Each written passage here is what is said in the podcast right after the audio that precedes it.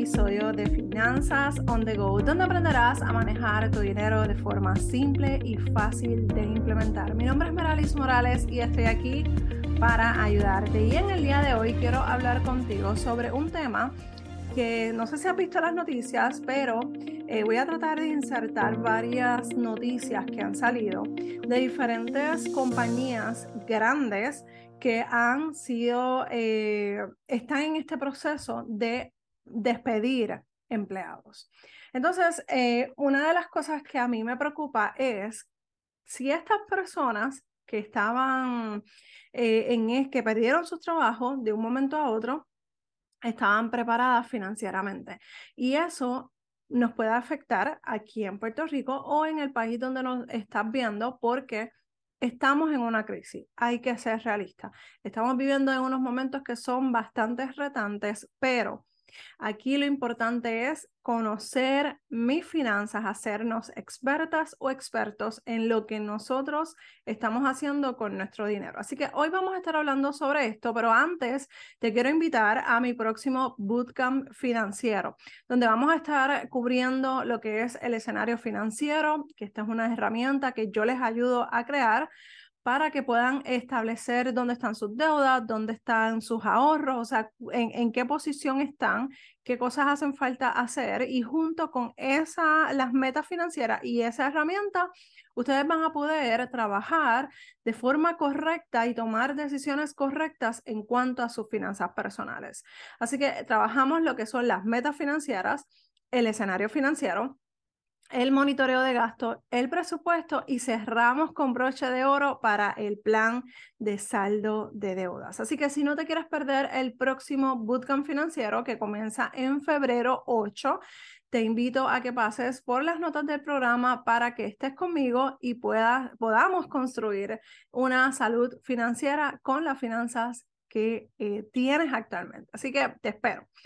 Vamos a comenzar eh, y quiero hablar contigo sobre este tema porque es bien importante que en casa, o sea, eh, eh, hay muchas veces que escuchamos muchas situaciones afuera y hay mucho ruido en la parte, ¿verdad?, externa, pero lamentablemente no es, como dice el dicho, no es hay que escarmentar por cabeza ajena. Eso es lo que te quiero traer. No me acuerdo el dicho, pero, y siempre se me olvida, no sé por qué hago esto, pero la realidad es que hay que aprender de las experiencias de otras personas y ponerlas a pasarlas por nuestro filtro y por nuestro estilo de vida. De esta manera podemos eh, aprovechar el aprendizaje que tienen esas otras personas y poderlos implementar en nuestra vida. Así que si vemos que hay otras compañías que ya están despidiendo a sus empleados por las razones que sean, nosotros tenemos que ser sabios para poder tomar decisiones correctas en cuanto a nuestras finanzas personales. ¿Qué te quiero decir con esto? Si tu empresa hay algún rumor, si en tu empresa hay alguna alerta, algo que te diga o tú sientas eh, que va a pasar algo que te puede eh, tocar a ti, Esperemos que no, pero si eso pasa, ¿qué estás haciendo con tus finanzas personales? Pues hoy te quiero compartir tres consejos que puedes comenzar a trabajar para que puedas implementar tus finanzas, eh, puedas em, em, implementarlo en tus finanzas personales, pero también que los vayas, vayas mejorando si no pasa nada. Así que en cualquiera de los escenarios nos vamos a ir anticipando, ¿ok?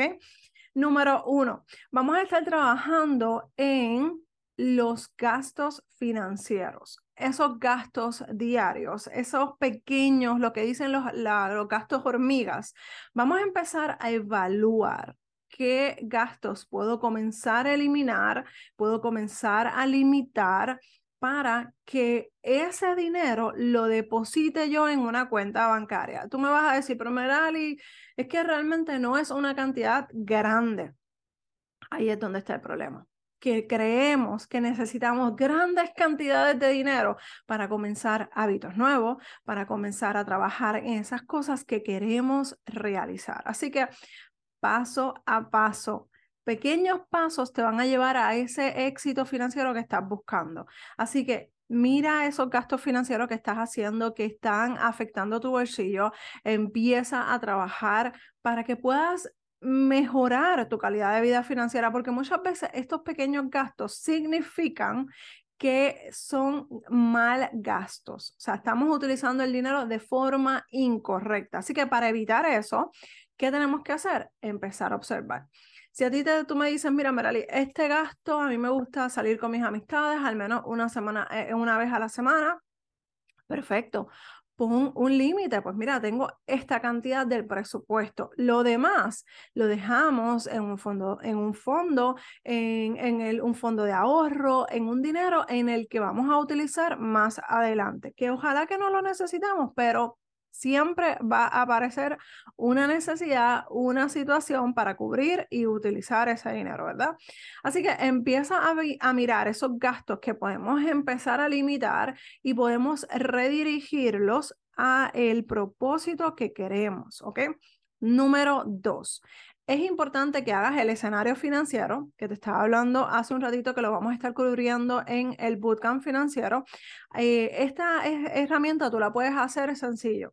Busca toda la información, toda la información financiera, tus cuentas de banco, eh, perdón, tus cuentas de cheques, tus cuentas de ahorros. Es importante que tú saques espacio para evaluar en qué posición estás Muchas veces eh, creemos que tenemos un desastre financiero, pero cuando llevamos ese supuesto desastre financiero a papel, a una tabla en Excel, a, a lo que sea, al lugar que sea, la aplicación que te gusta, el desastre financiero no es tan desastre como lo imaginamos. Entonces, por eso es importante hacer un escenario financiero para establecer unas metas. Ok, para hacer esto que quiero hacer, yo necesito qué.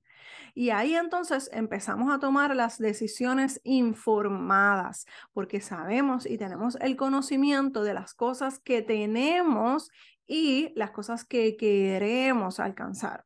Así que el escenario financiero te va a ayudar a ti a trabajar con tu realidad financiera y empezar a mejorarla, ya sea para alcanzar un mejor estilo de vida, para ahorrar para tu futuro, para invertir en eso que quieres invertir y hacer todas esas cosas que tú quieres hacer.